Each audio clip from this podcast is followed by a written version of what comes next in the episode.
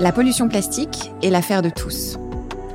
Et si nous nous réunissions autour d'une table, le temps d'une discussion, de questionnement, de jeux, de moments de partage? Une table ronde où se rencontrent science et bonne humeur. Vous écoutez Microplastique, un podcast inspirant pour apprendre sur le monde de plastique dans lequel nous vivons. Bonjour à tous. Vous êtes prêts à plonger dans l'univers de la pollution plastique marine? Oh là, je sens comme un léger flottement. Je suis Élise Despnous et vous avez peut-être euh, reconnu ma voix. Je vous ai guidé dans la première saison du podcast Les Déferlantes de notre assaut de Sea Cleaners, l'ONG qui dépollue l'océan. Bienvenue dans ce hors-série des Déferlantes. Aujourd'hui, je suis accompagnée d'un vrai équipage de passionnés. Chloé Nabédian, journaliste climat qui incarne le magazine documentaire À la vie, à la terre sur TV5 Monde. Bonjour Chloé. Bonjour Elise. Luciole, artiste et surtout ambassadrice de l'association Aileron. Bonjour Luciole. Bonjour. Sarah Samadi, professeure en biologie marine au Muséum national d'histoire naturelle. Bonjour Sarah. Bonjour. Et Fred Testo, acteur, humoriste, réalisateur et très concerné par toutes ces questions. Bonjour Fred. Bonjour Elise. Sans oublier le plus fun des ingénieurs de The Sea Cleaners, j'ai nommé Baptiste Jagouri, qui nous a également rejoint à bord. Si vous êtes d'accord, je vous propose dès maintenant de naviguer ensemble autour des grandes questions touchant à la pollution océanique. Baptiste sera notre game master tout au long de cet épisode et pour commencer cette traversée, on embarque tout de suite à la découverte des fonds marins.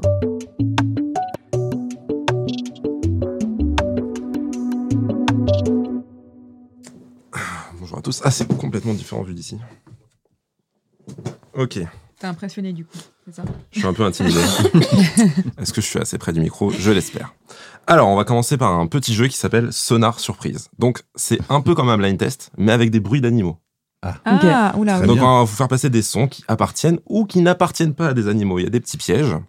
Vous avez des cartes devant vous que je n'ai pas mises, que je vais mettre maintenant, et qui indiquent les réponses. Vous pouvez les visualiser. Alors, les petites cartes.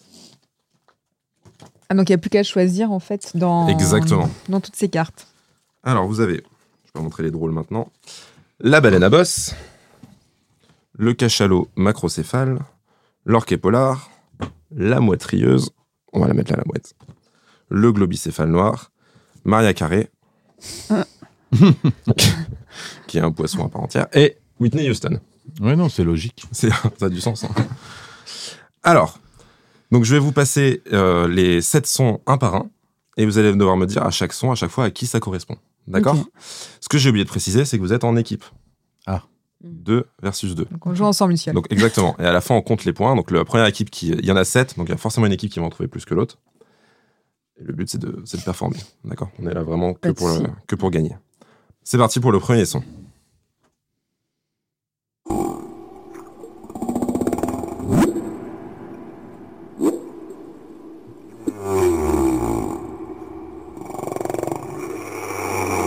Mais sur le premier cachalot, là. Ouais, Ça ressemble à du- cachalot Ou globicéphale. Ouais. Globicéphale, je pense. Plus comme le. Moi, j'ai Proche du globicéphale. dauphin. Globicéphale Ouais. Alors, globicéphale. pris euh, globicéphale LV2. euh. c'est ça. Euh, et non, malheureusement, c'était la mauvaise réponse. C'était la baleine à bosse. Voilà. Ah, bah, aucune des aussi. deux. On, on reconnaît l'accent quand même derrière. C'est plus baleine à bosse. Quand Ah même. bon C'est ouf. Hein. Quoi, on est très mauvais. En, en baleine à bosse. Ok. Alors, ouais, parce qu'elle fait un peu de tout, la baleine à bosse. Elle est, euh, je crois que c'est celle qui clique, qui chante et qui siffle. Elle fait un peu de tout. Ah oui, d'accord. oui, c'est Elle est, ouais, elle est assez multilingue. Hmm. Alors, c'est parti pour le deuxième son.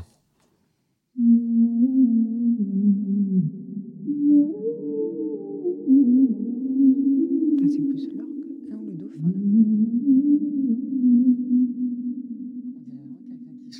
Ouais. Tu vois ce que j'ai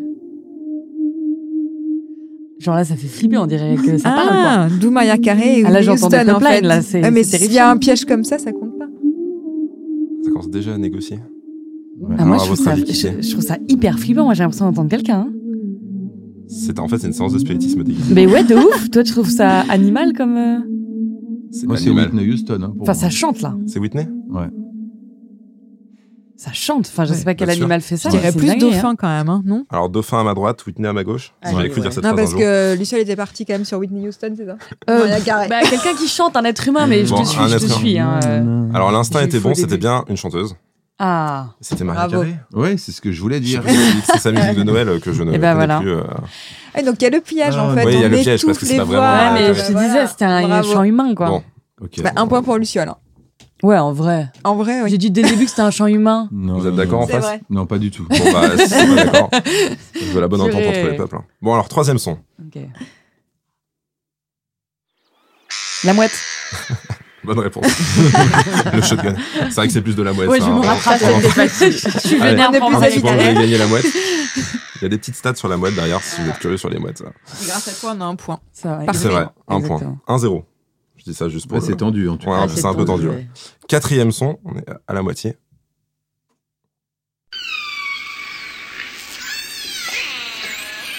C'est simple. Donc, J'hésite entre un Mais singe. je dirais un orque, moi. Et- Orque. On est d'accord sur l'orque là. Moi, j'aurais dit l'orque aussi. mais- Ouais. Ah ouais, mais ils sont rapides à droite. Hein. Eh ouais, Ouais. mais je suis désolé, mais. Bon, c'était effectivement l'orque. Ah, Allez. très bien. Deux points. Grosse Bravo. basse. hein. J'allais dire en poisson, mais c'était complètement des mammifères. Euh, le numéro 5. Globicéphale. Mm. Globicéphale. Ouais, la bonne réponse à ma gauche, Ouais, c'est effectivement que- le ouais. globicéphale. Globicéphale Tout noir. se joue entre Whitney Houston et le cachalot. Encore une fois, si j'avais cru en être là un jour. Donc Whitney Houston ou le cachalot, c'est parti. Whitney Houston. oui, Oui, ouais, ouais, ça c'était. c'est avant deux fois. Ouais, ouais. C'est une bonne réponse, c'était le cachalot. Non, c'était Whitney Houston, complètement, évidemment. Et On a l'embrasse. 2-2. Merci. Quand même. Ouais, donc là c'est décisif. Alors à votre avis, est-ce que c'est le cachalot? Le cachalot. Cachalot. On aurait peut-être dû euh, en mettre une en plus. Mais le cachalot. ou rien. Hein? Ouais. Attention, il y a un piège. Ouais, je crois que c'est le cachalot. Bien bah, on, va, on- on va dire qu'il y a égalité. Égalité parfaite pour ce jeu. Ouais, égalité parfaite. Voilà, on est dans la bonne entente. Alors, les animaux que vous venez d'entendre sont malheureusement à surveiller, Mm. car leur disparition est préoccupante. En fait, les animaux marins, la Même biodiversité. pour Maria Carré Ouais, ouais, en particulier pour Maria. D'accord. Les animaux marins, la biodiversité marine, c'est les victimes les plus immédiates et les plus visibles de la pollution plastique. En fait, on estime que chaque année, Mm. plus de 1,5 million d'animaux marins meurent chaque année, donc soit étranglés, étouffés, affamés, euh, mortellement blessés. Enfin, Ouais, c'est énorme. que, que du fun, ouais. Et 99% des, 90% des espèces marines sont impactées par la pollution plastique. Donc ça va du plancton aux grands prédateurs. Et sachant que nous, on est tout au bout de la chaîne alimentaire, eh ben, on avale nous aussi du plastique. On passe au jeu suivant. Allez.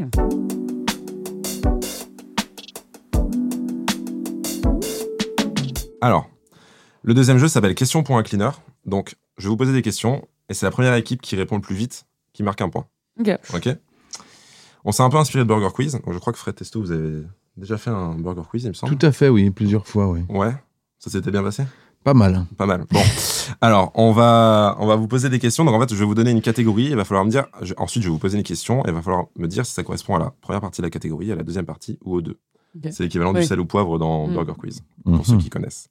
Donc là aujourd'hui, la- le thème c'est la mer, Mhm. ta mère ou les deux. Donc si vous pensez que ça fait référence aux océans, vous me répondez. Ta La mère. mère. La mer. Non, pas La mer. mère. Ah, ouais, ouais, ouais. Pardon. C'est gentil, mais non. si vous pensez que ça fait référence à nos génitrices de manière générale, Ah oui, Ta mère. Ta mère. exactement. Et si vous pensez que ça fait référence aux deux, parce qu'il y a des points communs, Mhm. Les deux. Exactement, c'est très simple. Alors, donc faut pas hésiter à gueuler ta mère. Hein. Faut, Ouais. faut Ouais. se sentir à l'aise, c'est pas grave, je l'ai, je l'ai prévenu. Alors, la mère, ta mère ou les deux est une source d'inspiration. Les Ta deux. mère. Les deux. Les deux. Pardon. Ouais, je comprends. Enfin, ça dépend de la relation que vous avez euh, avec votre mère, mais bon, au global, normalement. Ah oui, non, c'est pas vraiment ta mère. euh, Ah, non, c'est un peu. mec, il veut faire de l'humour. Non, c'est bon. on embrasse Nathalie. Euh, la mère, ta mère ou les deux a une odeur d'iode. La mère? La mère. Oui. je crois que ça venait de ma droite. Hein. La mère à qui La mère à Christian. La mère à Christian, elle sent l'iode. Parce que... Ah oui, Christian. ouais. Ouais. La mère, ta mère ou les deux rend de multiples services à la planète. Les deux. Les deux. Les deux. Je crois que ça venait de. C'était là. Non, aussi de l'autre côté. Ouais. les deux. Bon, allez, deux, hein, pour, pour égaliser un petit peu. Christian Diode, oui, c'était ça. Euh, la mère est acceptée si jamais vous aviez une mère qui rendait. euh. Des services service. au monde. Ouais. Euh, la mer, ta mère ou les deux, les études montrent qu'elle se réchauffe dangereusement. La mer. mer. La hein. mer. Ouais, complètement la mer. À Et la de- mère à Christian. la- qu'on embrasse. Euh, à cause de l'augmentation d'émissions de CO2 euh, et de sa concentration dans l'atmosphère, bah, la mer se réchauffe. Voilà. C'est un surplus d'énergie thermique qui est stocké euh, par les océans. Alors, toujours la mer, ta mère ou les deux. Sans elle, tu ne serais pas là. Les deux. Les deux. Bonne réponse. Ça joue plus trop à ma gauche immédiate. Non, non. Je balance en personne, fait, on mais- écoute en même temps le Oui, c'est podcast. ce que c'est. ok. Euh, en- en- encore une. La mer, ta mère ou les deux couvrent 70% de la surface de la planète. La mer. La mer. Mmh. Ouais, la mer. Les deux étaient bien drôles sinon. Ouais, ça dépend encore Ouais. une fois des, Mmh. des. On, on les embrasse. On les embrasse. On les... En- euh, la mer, ta mère ou les deux a le pouvoir d'agir contre le réchauffement climatique. Les, Les deux. deux. Les deux. Exactement. Euh, émet du CO2 Les deux? Ah bah non. Ta mère. Ta mère. Enfin, pardon. Bah. Pas ta mère, mais les mamans de manière générale, elles émettent beaucoup plus de CO2 qu'elles en absorbent quand même. Bah du coup c'est les deux. T'as dit émettre du CO2. Je me suis embrouillé. On, va, on va accepter les deux. C'est surtout ta mère. Pardon. Enfin, c'est tendu nos mamans. entre vous deux. Hein. Mais Ouais, c'est non, non, c'est mais- depuis que j'ai dit ta mère. Euh, la mère, ta mère ou les deux absorbent du CO2.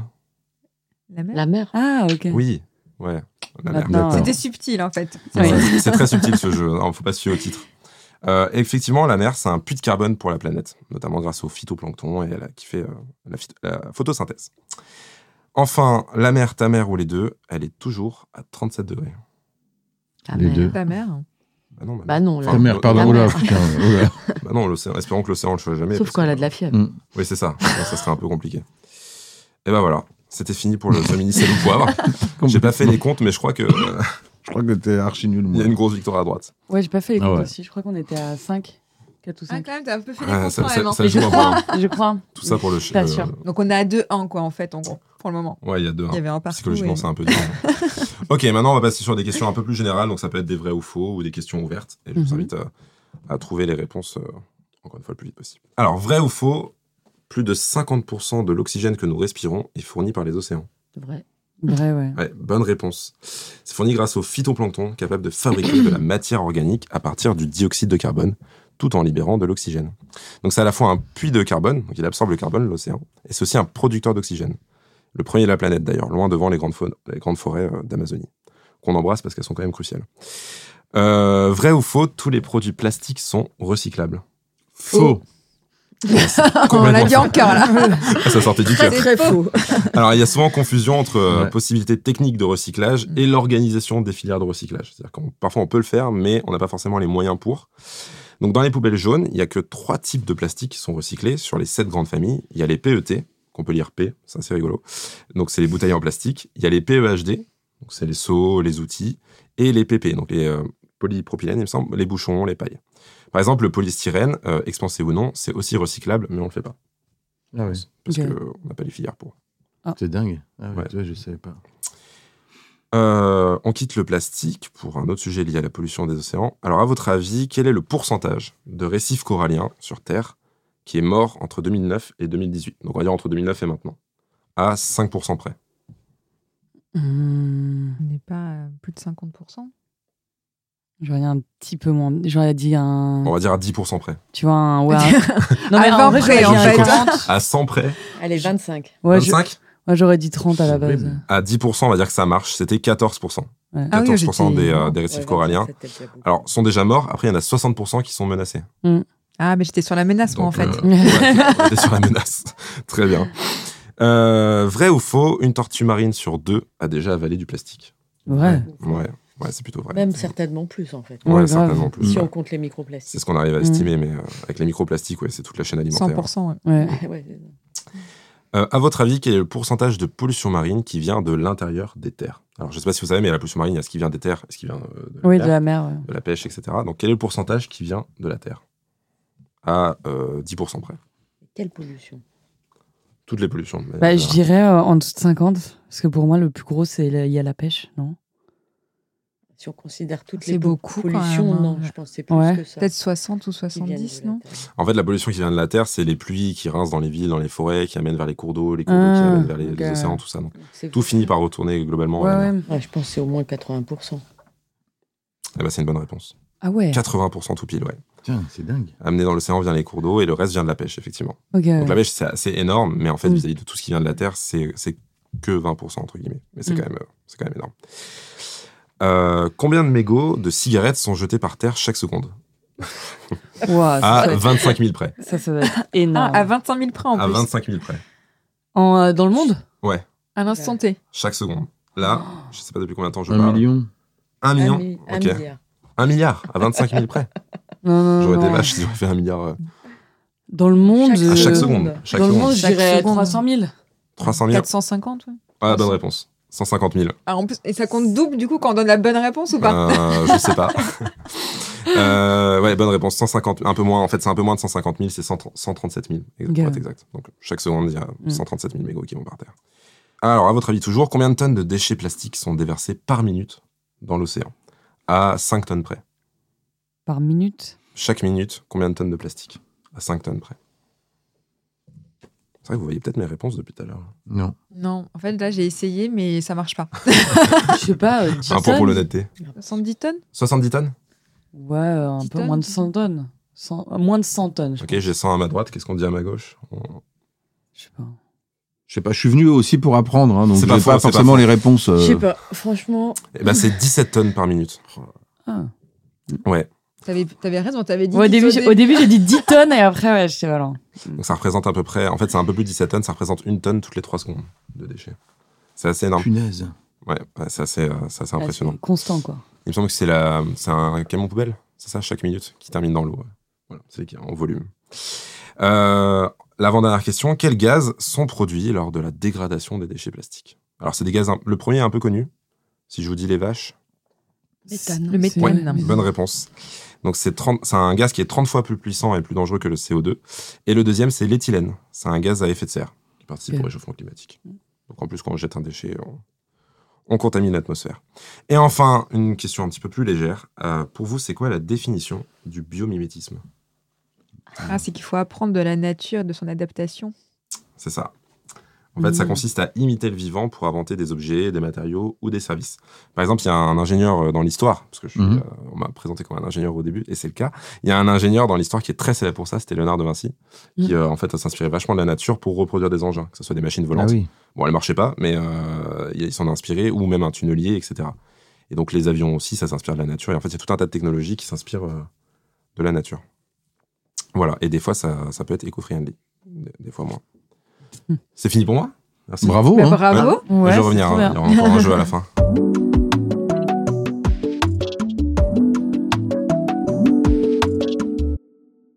Maintenant que nous sommes dans le bain, euh, nous aimerions beaucoup découvrir ce qui vous anime euh, quand vous entendez santé de l'océan et ce qui vous préoccupe. À quel point vous y êtes sensible, jusqu'où vous vous sentez concerné et comment chacun, à votre échelle, vous tentez de changer les choses. C'est donc le moment de discussion salée.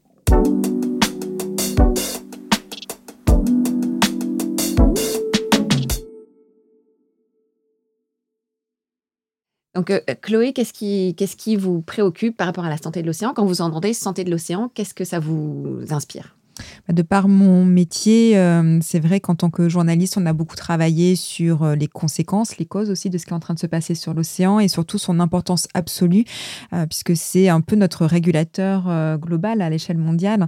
C'est lui qui nous permet d'avoir notre climat tempéré, qui arrive à gérer l'apport d'eau plus chaude, d'eau plus froide pour justement que tout fonctionne bien. Et moi, ce qui m'avait interpellée, c'est quand j'ai eu cette anecdote où il y avait énormément de glace au Canada qui s'était mis à fondre à un moment il y a quelques milliers d'années. Et ça a fait arrêter le fameux Gulf Stream, euh, ce fameux euh, courant euh, marin nord-atlantique qui permet justement de drainer les eaux chaudes vers le nord et les eaux froides vers le sud. Et quand tout s'est arrêté, eh bien justement, là, la problématique s'est posée. On est tombé dans une espèce d'hiver extrêmement froid dans ces régions. Et c'est le film Le jour d'après, d'ailleurs, qui s'est emparé de, de cette anecdote et de ce qui s'était passé pour faire son film catastrophe où on voyait justement cet hiver éternel à New York. Et ça montre à quel point l'océan aujourd'hui euh, nous protège de, de tout ça. Il absorbe en plus l'excès de chaleur à hauteur de 93%, ce qui est absolument énorme, mais il le fait même quand il fait encore plus chaud. Donc en fait, il se rend malade pour finalement arriver à rééquilibrer les choses. Et c'est pour ça que c'est aussi important de le préserver. Et en fait, euh, vous êtes passé de journaliste météo à journaliste climat. Est-ce que vous pouvez expliquer la différence entre climat et météo? Parce que les gens font pas forcément la différence. Oui, finalement, c'est une extension assez naturelle parce que c'est des cousins. Euh, la météo, c'est l'événement à l'instant T qui se passe. Donc, si vous avez une mauvaise note euh, à un moment en français, par exemple, et vous avez un 5, alors que d'habitude, bah, votre moyenne générale est très bonne, c'est un, plutôt un 15. Et ça, c'est plutôt le climat. C'est l'étude justement de cette météo ponctuelle sur au moins une trentaine d'années. Et euh, finalement, c'est un domaine qui est très transversal, tout comme la météo, puisque ça nous impacte sur tous les domaines. Donc, c'est pour ça que c'est souvent très lié et proche. Mais souvent, les climato-sceptiques s'emparent justement de, de la confusion qu'on peut avoir entre météo et climat, notamment quand il y a des hivers très froids. Je me rappelle de Donald Trump qui disait lorsqu'il y avait un ressenti à moins 50 à Chicago, le réchauffement climatique euh, revient parce qu'en fait, on a quand même besoin de toi, alors que justement, le dérèglement climatique peut apporter ce froid extrême avec euh, ces coulées euh, d'air polaire qui peuvent nous arriver dessus sans prévenir. Donc c'est pour ça qu'on parle plutôt de dérèglement que de réchauffement pour éviter la confusion et montrer que c'est un dérèglement global et ça peut être dans l'extrême, quel qu'il soit. Et là, euh, vous, incarnez donc l'émission, euh, le, magazine documentaire À la vie à la Terre sur TV5 Monde. Est-ce que vous avez euh, des projets dont vous pourriez nous parler pour les prochains numéros de ce magazine? Oui, là, on est parti ensuite justement cet été pour la fonte des glaces. on avait fait pourtant d'autres tournages qui nous avaient un petit peu retourné au Congo et au Cameroun notamment, mais je trouve que la fonte des glaces et en Suisse en particulier, il y a eu un sentiment de prise de conscience de cet effet de non-retour. C'est-à-dire qu'on les voyait totalement disparaître. On voyait une sorte de cimetière de glacier, puisque le glacier, quand il fond, laisse encore sa trace au sol. C'est une trace marron et on voit bien la limite entre le reste de la montagne qui est encore un petit peu plus vert, puisque de la mousse qui, qui arrive. Et lui, il laisse sa trace marron. Donc on voit son passage, on voit qu'il a été là, on voit à quel point il a énormément fondu. Et donc ce sentiment euh, qu'on peut pas revenir en arrière, en fait, est très fort. Et surtout, on a vu cette forêt qui est en train de grimper en altitude. Donc une nature qui tente coûte que coûte de s'adapter et il y avait trois mots d'ordre pendant ce tournage, c'était soit on s'adapte, soit on migre, soit on meurt. Et je pense que c'est valable pour la nature, mais c'est valable aussi pour les humains aujourd'hui. Merci. À, quel, euh, quel, est le jour de diffusion Alors, c'est le 26 octobre pour les glaces et euh, en Suisse. Et ensuite, on part au Sénégal là, dans, en novembre, euh, cette fois-ci, pour la biodiversité. Très bien. Merci, Chloé. Merci.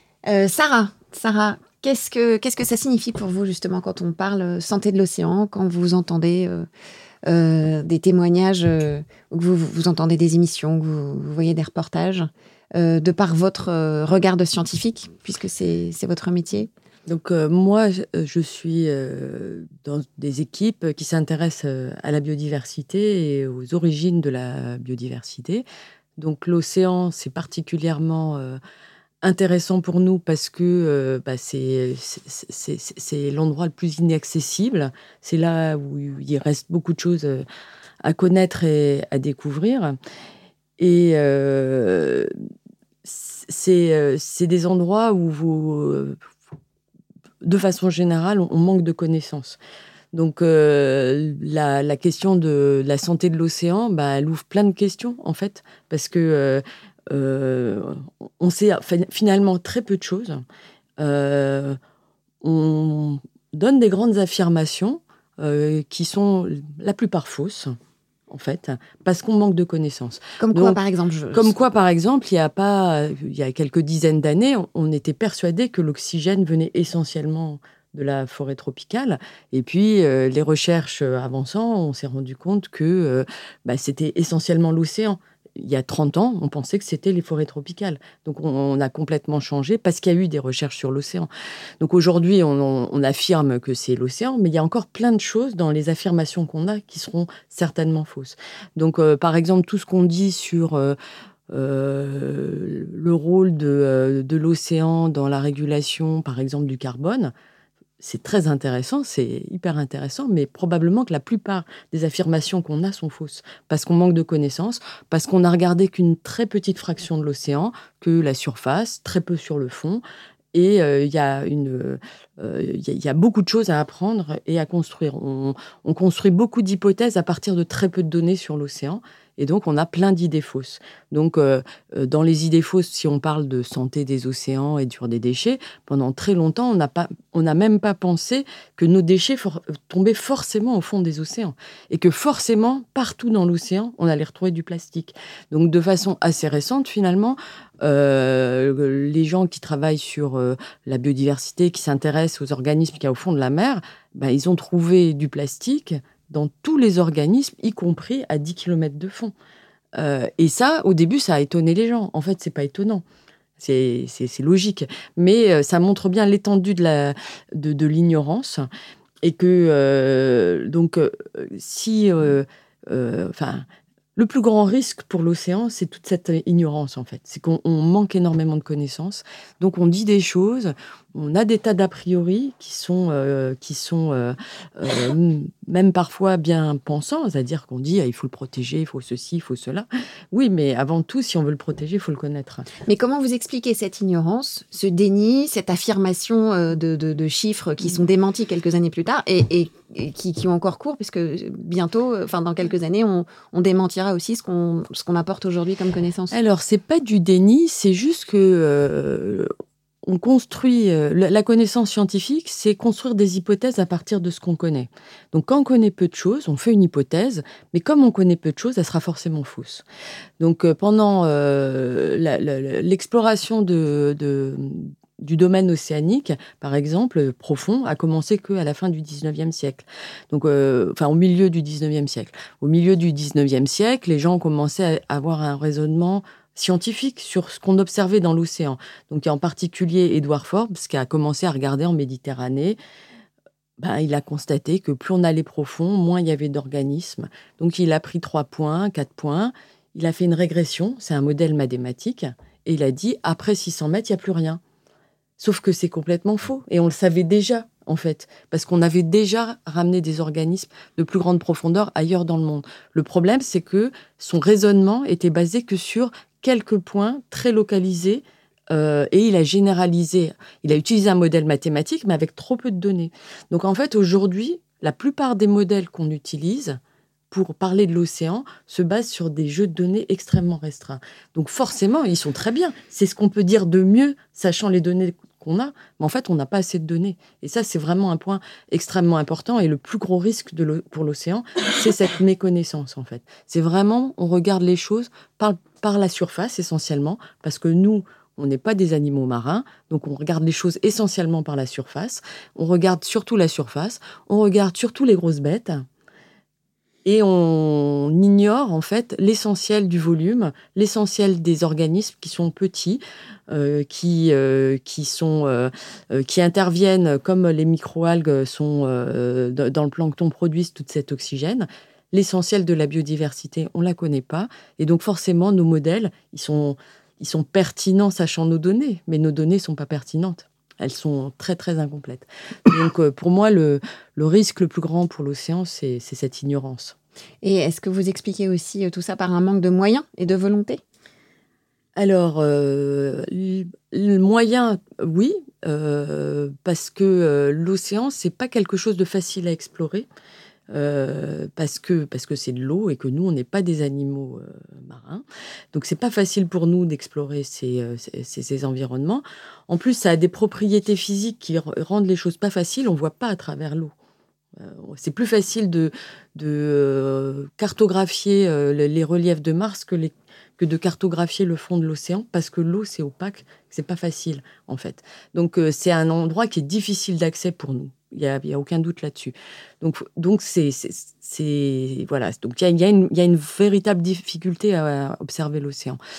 Et euh, les moyens, bah oui, on dépense certainement plus de moyens pour aller envoyer des satellites autour de la Terre pour faire fonctionner les téléphones portables.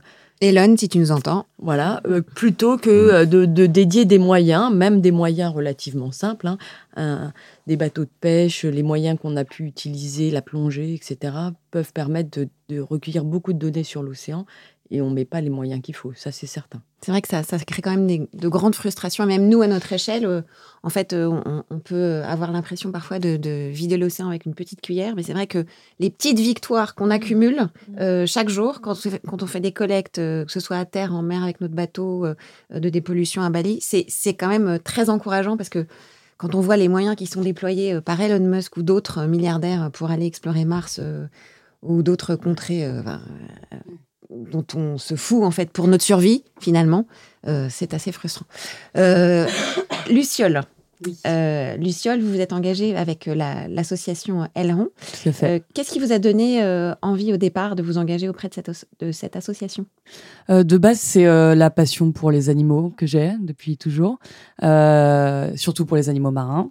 J'aime bien aussi faire du bateau, j'en ai toujours fait, mes deux grands-pères étaient capitaines. Et, euh, et en fait, euh, vu que j'ai des réseaux, une plateforme, euh, une communauté, et j'ai toujours fait des vidéos, je voulais euh, transmettre quelque chose qui avait du sens à mes yeux. Euh, donc j'ai commencé à me dire, ah, j'aimerais bien faire du bateau, faire un peu de, pourquoi pas, d'apnée, aller filmer des, espèces, etc. Et en fait, je me suis très vite rendu compte de cette ignorance dont on parlait, de cette méconnaissance en fait du grand public, surtout envers les requins, parce que moi je suis dans une association de protection des requins et raies en Méditerranée. Et dès les premières vidéos que j'ai faites, euh, les plus jeunes qui me suivent n'avaient pas la moindre idée qu'il y avait des requins en Méditerranée, ou que même les raies, en fait, de manière générale, ils disaient mais il y a ça, mais mais t'es à quel endroit, mais on comprend pas et tout, etc. Donc c'était très intéressant de voir que déjà les gens étaient réactifs et que surtout il y avait un peu tout à apprendre parce que c'est tellement des sujets euh, qui sont euh, pas spécialement euh, populaires ou enseignés. On nous enseigne presque l'inverse, c'est-à-dire d'avoir peur des requins, d'avoir peur euh, de l'océan, la thalassophobie. Enfin, tous les films autour de l'océan, c'est absolument des films d'horreur à chaque fois, dans 80% des cas. Donc, dans la culture populaire, l'océan et la plupart des espèces sont vraiment maltraités, je trouve, et ont une très très mauvaise réputation. Donc, mon objectif, c'est surtout de les faire connaître sous un autre regard, avec euh, plus de, bienveillance et surtout de, cohérence en fait, parce qu'on est sur la planète bleue et euh, l'océan, ça devrait être notre priorité, enfin d'une certaine manière, dans le sens où c'est, on est sur cette planète qui est, euh, comment dire, euh, ouais, c'est censé être notre intérêt numéro un, et au final, on en a peur et on s'y désintéresse. Enfin, c'est très paradoxal, je trouve, euh, alors qu'on est sur dans cet environnement-là. Euh, donc ouais, la, mission euh, vraiment euh, que je me suis donnée, c'est surtout de la vulgarisation scientifique d'une part, et surtout de hum, rendre ça accessible et pourquoi pas donner envie, créer des vocations euh, aux plus jeunes euh, qui me suivent. Oui, parce que c'est vrai que pour les gens, les requins, c'est les dents de la mer. Ah bah oui, ah bah complètement. C'est euh, terrifiant. Alors qu'ils sont très très mignons, les requins. Très Ouais, gentils. très Et, euh, mignons, très Et si on les gentils. cherche pas, il n'y a pas de raison de. Il n'y a pas de souci, il faut juste apprendre à les connaître. hein. Euh, c'est ceux qui habitent sur certaines îles où il y a les requins euh, qui sont un peu plus, cette fois-ci, moins petits ou moins mignons, parce que ça reste des espèces qui sont impressionnantes. Ces gens-là, ils apprennent à vivre avec, ils connaissent les heures où il faut pas se baigner, ils savent ce qu'il faut faire, comment les repérer. Donc c'est juste une question de connaissance, en fait. Euh, mais dès qu'on sait où on met les pieds, euh, c'est pas les dents de la mer, ils n'arrivent pas sur une plage. euh, à cibler euh, tous les gens euh, qui ont les pieds dans l'eau. Enfin, ça marche pas comme ça, quoi. Mais, mais en effet, les dents de la mer a bien ruiné la l'image euh, globale, hein, ça y a Et- aucun doute. Et si on a un bobo, on va pas se faire croquer le pied par un, par un requin. Exactement, ouais. Le sang humain, c'est pas spécialement euh, ce qu'ils cherchent euh, dans leur journée, euh, ni dans leur base de données, hein, euh, on va dire. Mais, mais oui, non, non, il n'y a pas de, de risque à avoir, même si je comprends, en vrai, je comprends la thalassophobie d'une certaine manière, euh, parce que c'est vrai que c'est, c'est, mystérieux, c'est impressionnant quand tu as les pieds dans l'eau et que tu regardes. Nous, quand on part en expédition pendant plusieurs jours et qu'on s'éloigne, on s'éloigne, on à plusieurs jours de la terre ferme et que euh, on, y a des milliers de mètres sous nos pieds et qu'on regarde comme ça et que c'est le puits sans fin, bah même nous on la ramène pas trop quoi. On est genre ok c'est impressionnant. C'est même si nous on adore, ça nous fascine. Ok, ça reste euh, impressionnant ouais. Donc je comprends en fait, c'est c'est assez euh, légitime en vrai comme peur. Je, connaissais, je ne connaissais pas ce mot de thalassophobie. Je sais pas si. euh, Non, Ah ouais c'est la, peur des gens en peignoir et claquettes. Moi, ça me fait pas peur, ces gens-là. Je les accepte. Je pense hein, que ça doit être ça. Enfin, moi, j'ai pas de grande culture générale. hein. c'est Je n'ai que bac c'est plus la, 2. la peur des bains à remous et des Et des jets un peu. des-. Non, vous connaissez pas la thalassophobie? Pas du tout. Et ben voilà. Ça. Mais d'ailleurs, pour rebondir sur ce que tu dis sur les requins, j'ai... il y avait eu une époque où il y a un endroit, ils jetaient des carcasses de, de viande et tout, donc ça attirait les requins. Donc il y a Mm. eu des attaques parce que forcément, Oui, bah on ne oui. jette pas des carcasses de, de viande à la mer. Ou les endroits ouais. où on attire les touristes aussi pour euh, voir le requin blanc. Oui, ah oui, bah des ça, oui. vidéos avec des énormes Les cages. de- Donc c'est dingue aussi, ça, Ouais. ça, ça tourne pas rond. Les, les excursions un petit peu pour aller Ouais. voir des requins où évidemment ils mettent de l'appât.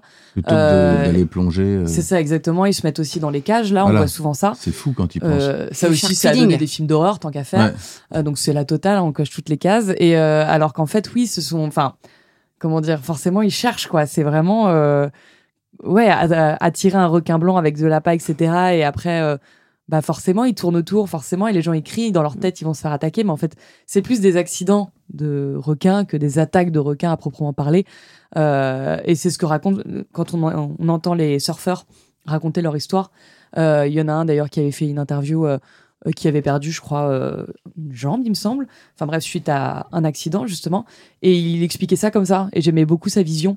Il disait que bah voilà, on reste chez eux et, euh, et forcément en fait eux ils vivent là et, et oui ils vont croquer parce que dans le doute ils savent pas si c'est euh, quelle espèce c'est. Euh, il suffit euh, de faire un peu euh, de claquements sur l'eau, ils pensent que c'est un poisson mort. Enfin oui forcément euh, il peut y avoir un accident mais c'est pas une attaque vicieuse de la part du requin de se lever le matin et de se dire genre là euh, je vais aller croquer tous les gens qui se baignent au bord de la plage et je vais ruiner leur vie. Enfin c'est ça marche pas comme ça dans leur tête mais ça euh, je pense qu'on a un peu trop euh, justement humanisé euh, ces espèces animales là et on pense qu'elles réfléchissent comme nous alors que enfin absolument pas. Et voilà. Et votre prochaine expédition est prévue euh, quelque part? Là, vous avez un, un projet immédiat ou dans les mois qui viennent? Euh, pour l'instant, euh, non. Alors potentiellement, mais je peux pas trop en parler ou forcément euh, me projeter. Mais dans tous les cas, euh, on part régulièrement, ça c'est sûr. Et on a tous les ans l'expédition Diable de mer, donc qui est une espèce en Méditerranée, qui est aussi en extinction. C'est des mobulas, donc des raies qui ressemblent un petit peu aux raies manta visuellement. Et, et du coup, là, en général, on va les observer en juin. C'est la période idéale. Donc voilà. Mais là, en général, les périodes hivernales, on sort un peu moins, quoi. Merci Luciole. Sarah, j'avais oublié de vous demander, est-ce que vous avez justement en ce moment des sujets de recherche ou des projets euh, dans les mois qui viennent? Ah bah oui, c'est mon métier. Est-ce que vous pourriez nous en parler? Donc euh, nous, on a des programmes de, euh, d'exploration euh, des, des- des milieux côtiers et profonds. Donc là, on a la prochaine expédition euh, programmée, c'est en Nouvelle-Calédonie au mois de mars. Donc là, on va faire euh, une, expédition où on va, on va continuer à explorer la biodiversité euh, méconnue de, des fonds marins de Nouvelle-Calédonie. Donc on va regarder à la fois des milieux profonds, des milieux côtiers, aussi euh, de, euh, toute la zone qu'on dit euh, des récifs mésophotiques, donc là où commence à plus y avoir de la lumière pour la photosynthèse. Et là, c'est des équipes avec, qui vont regarder un petit peu tous les organismes, plutôt les invertébrés et les algues que, le- que, que les vertébrés, même si on s'intéresse aussi aux poissons.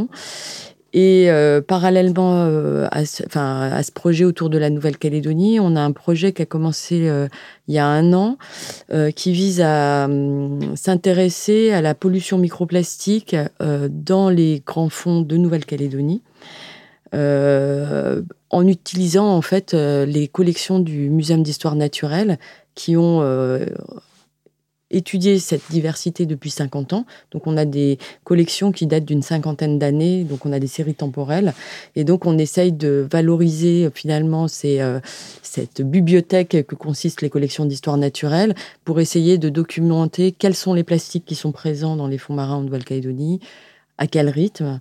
Et il y a un programme euh, euh, de comment dire de d'échange avec les populations locales autour de ce projet pour euh, essayer de ben, d'échanger sur où vont les plastiques, que- quels sont leurs devenirs et, d'échanger avec ça. Donc il y a un programme avec des écoles qui est en cours d'organisation pour pour échanger autour de ces problématiques. Merci. Et Fred, alors euh, vous, Oui. je sais que vous avez, vous avez euh, des racines euh, en Corse. Et alors, vous, quel, comment, jusqu'où vous vous sentez concerné justement par, par cette, cette santé de l'océan et, et est-ce que vous pourriez nous, nous, dire ce qu'évoque pour vous l'océan? Bah, moi, je suis assez. En fait, je suis sidéré par deux choses. C'est la première, c'est euh, comment justement à l'école, on n'apprend pas ou on n'a pas une matière obligatoire qui est euh, s'intéresser à la nature en général déjà et être sensibilisé, mais aller dans le concret, aller vraiment euh, dans la forêt, aller sur la plage, aller dans l'eau pour étudier tout ça, pour apprendre, pour comprendre. Par exemple, on parlait du mégot tout à l'heure. Comment faire pour, euh, je sais pas, pour être concerné dès le plus jeune âge, pour ne pas justement faire ce geste du. Je prends le mégot qui me vient en tête parce qu'on pense aux incendies justement en Corse ou ailleurs, hein, mais et on voit encore ça. Je l'ai encore vu cet été, des gens qui jettent par la fenêtre. Donc, euh, juste pour être déjà concerné dès le plus jeune âge dans le concret. Parce qu'aujourd'hui, on est, on est vachement, on est submergé par euh, les réseaux sociaux, euh, Internet, tout ce qu'on voit. Donc, on, on, voit plein de choses. En fait, très vite, on peut passer 30 minutes sur un, sur un téléphone portable ou une tablette et, croire, en fait, qu'on a fait quelque chose, qu'on a aidé par un like ou autre. Alors, c'est sympa, c'est intéressant mais on n'a pas le, on n'a pas le, finalement, on se détache encore plus de, de la réalité. Donc, moi, je me dis que c'est quelque chose. Après, c'est, il y a des gens qui prennent des décisions pour ça où on devrait euh, créer carrément une matière générale à l'école. Et la deuxième chose qui me, pour laquelle j'hallucine, c'est de, moi, j'ai l'impression que quand petit, dans les années 80, le, euh, on se disait, tiens, un jour, il y aura ça, peut-être ça existera. Et aujourd'hui, ça existe. Par exemple, euh, concrètement, les, des, petits bateaux euh, à l'hydrogène sur foil qui font pas de bruit, pas de vagues, pas de pollution. Et on a encore des gros trucs. Alors, je parle même pas des cargos qui mmh. parcourent le monde pour nous amener des avocats de, de l'autre bout du monde. Voilà. Et, et en fait, ces trucs-là, ils existent, mais ils sont pas mis en fonction. Donc c'est comme euh, les, les, les, les, minibus qui roulent à 30 km heure euh, dans Paris et qui, euh, qui pourraient aller dans toutes les rues de Paris déjà, qui pourraient aller partout, on pourrait les démultiplier.